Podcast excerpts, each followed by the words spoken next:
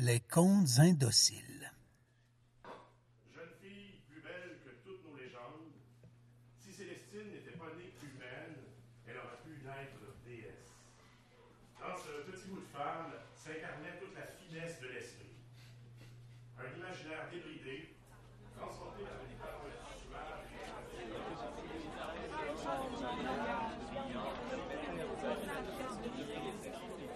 Un immense réseau informatique avait aboli distance et frontières entre les peuples.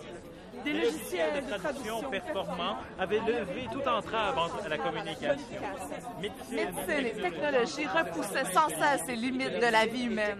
L'humanité commençait à se humaine. L'humanité commençait à se disperser au milieu des étoiles. La machine. La machine était devenue... Adolescente, Célestine était déjà Célestine une était déjà une conteuse conteuse conteuse prodige dont la puissance créatrice avait bouleversé la majorité des continents. Bien de. Conquérante au grand cœur, Célestine se surpassait chaque jour un peu plus pour partager et partager encore sa parole, ses histoires, son art. Et si la machine était l'avenir de l'homme, de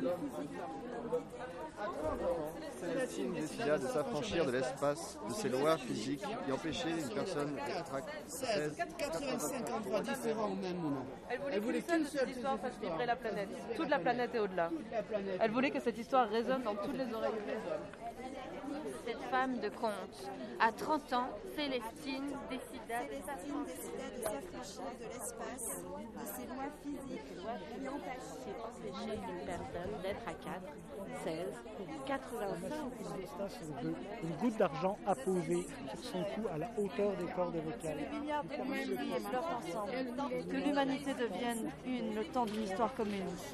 La machine exauça son vœu. À 50 ans, Célestine décida de s'affranchir du temps, de son cadre rigide, qui empêchait à aujourd'hui de compter à demain et encore moins à hier. La hauteur des cordes vocales lui permit de projeter sa voix et son image à une distance et une vitesse que sa chair et son sang pouvaient à peine concevoir. La goutte d'argent sur son cou à la, à la hauteur des cordes vocales lui permit de protéger sa voix et son image.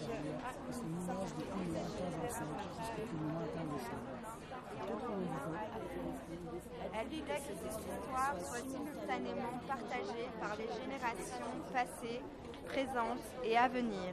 Elle voulait non seulement que sa parole unisse hommes, à travers l'espace, mais à travers le temps aussi. partager ses pensées à l'extérieur de son auditoire sans avoir à émettre un seul son. À 140 ans, Célestine, comtesse télépathe, intemporelle et omniprésente, était une demi-déesse. Mais à 140 ans, Célestine était surtout une dame. À 50 ans, Célestine était surtout une dame. Elle voulait continuer à explorer la vaste étendue de son imaginaire, à exploiter le potentiel créateur de son art. Elle voulait parvenir à conter l'histoire ultime et devenir une conteuse achevée. La machine exauça son. Toute la beauté de son cristallin d'argent apposées sur son. Était un mais à 144 ans. Célestine était surtout une dame qui se mourait. Alors, à 140 ans, Célestine décida de s'affranchir de la mort de cette loi originelle qui veut que même le meilleur ait une fin. Elle voulait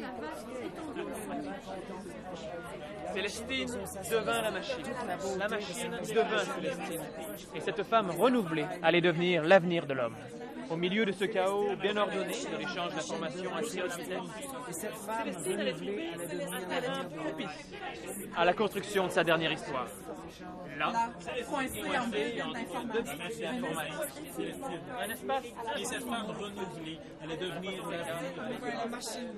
La machine La machine cette femme renouvelée devenir La machine exauça son vœu, toute la beauté de son esprit déterminé. Célestine devint la machine. La machine devint Célestine. Et cette histoire renouvelée allait devenir l'avenir de l'homme. La machine exauça ce chaos qui vient d'organiser de l'échange d'informations à très haute Elle voulait continuer à explorer une vaste étendue de son imaginaire, à exploiter le potentiel créateur de son art. Elle voulait parvenir à raconter l'histoire ultime devenir une conteuse achevée. La machine exauça son vœu. Toute la beauté de son esprit déterminé fut projetée dans les entrailles numériques du réseau informatique. Célestine devint la machine. La machine devint Célestine. Et cette femme renouvelée allait devenir l'avenir de l'homme.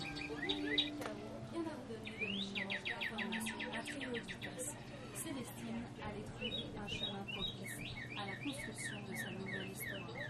Là, coincé entre deux brides d'informations, un espace infiniment petit, à la fois sombre allait se présenter à elle comme une immense page blanche.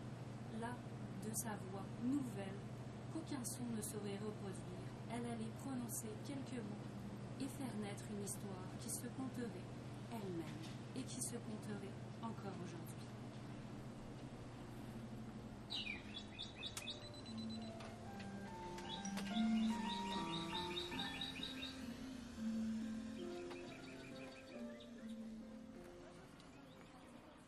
Les contes indociles.